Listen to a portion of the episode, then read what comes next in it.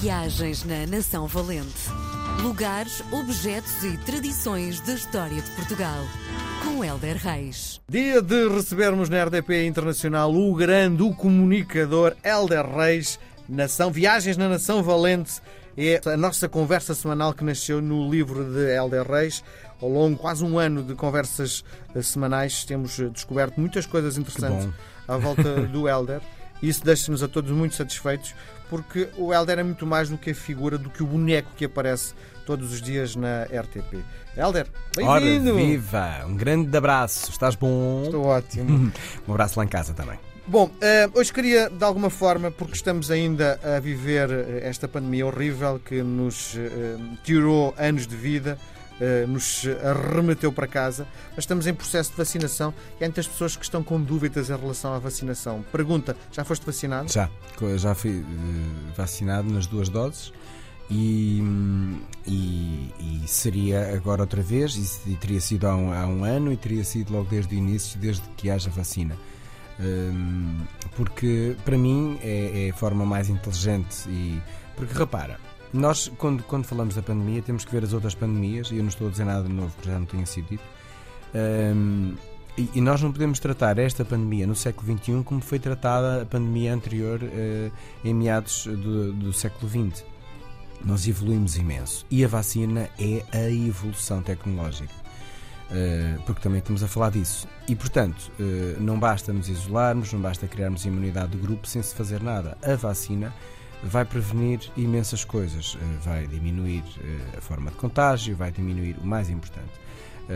que o nosso corpo fique degradado com este vírus e, e o nosso sistema imunitário fique suficientemente forte para o, o driblar.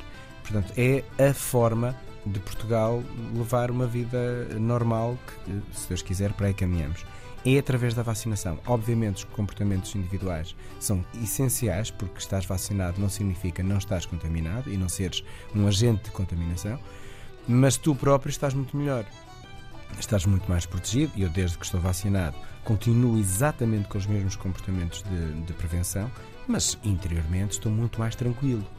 Uh, e a melhor forma das pessoas o fazerem é uh, serem vacinadas. Se estão com dúvidas, o que eu recomendo é que façam uma pesquisa com gente credível, com médicos, com uh, é fácil hoje em dia. Nós não vou dar o nome de nenhum, eu sigo vários, mas leiam o que os médicos dizem sobre a vacinação e sobre o que ela pode provocar em nós de positivo um, e de sossegado para nós, para os nossos familiares. Nós temos que pensar sempre em bolha e que não andamos sozinhos aqui. Claro. Portanto, para mim a solução é a vacinação. Hum, tu passaste mal com uma das uh, vacinas? Ou não? Nada. Nada? Zero? Zero. Qual foi a vacina que tomaste? Por curiosidade. Da Pfizer. Mas eu tomei a Pfizer e a segunda dose que tomei, tive ali um dia tive um pico de febre. Para mim, estive às portas da morte, estava para aí com 37,2, mas. Uh, uh, a febre foi... dá cabo de nós. Sim. Olha, estive, olha, tive ótimo mesmo. Eu uh, vacinei tive um, o braço um bocadinho dorido, é normal, mas em qualquer vacina que fiz isso aconteceu.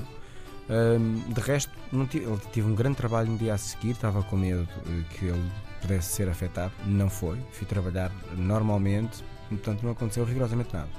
Por isso, como não aconteceu a mim, pode, às vezes as pessoas têm um bocadinho medo disso, não é?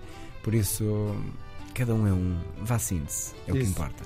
Bom, o que é que nos traz hoje na edição da Nação Valente? Olha, trago-te uma expressão que, que eu gosto muito e que conta muita história e fala de muita gente. Para lá de Marão, certamente já ouviste? Com certeza. Ora, muito bem. Como é que é? Não, só, só, os- só os que cá estão. Como é que é? Para lá de Marão, do Marão mandam os que lá estão.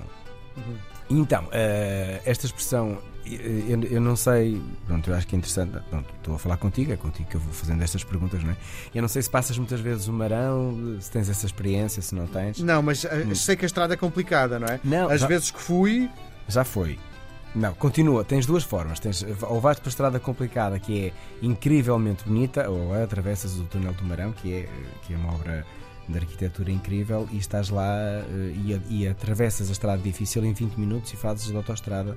Eu, olha, ainda ontem, eh, eh, eu sou agricultor em Trás-os-Montes, portanto tenho que atravessar o Marão 500 vezes por semana.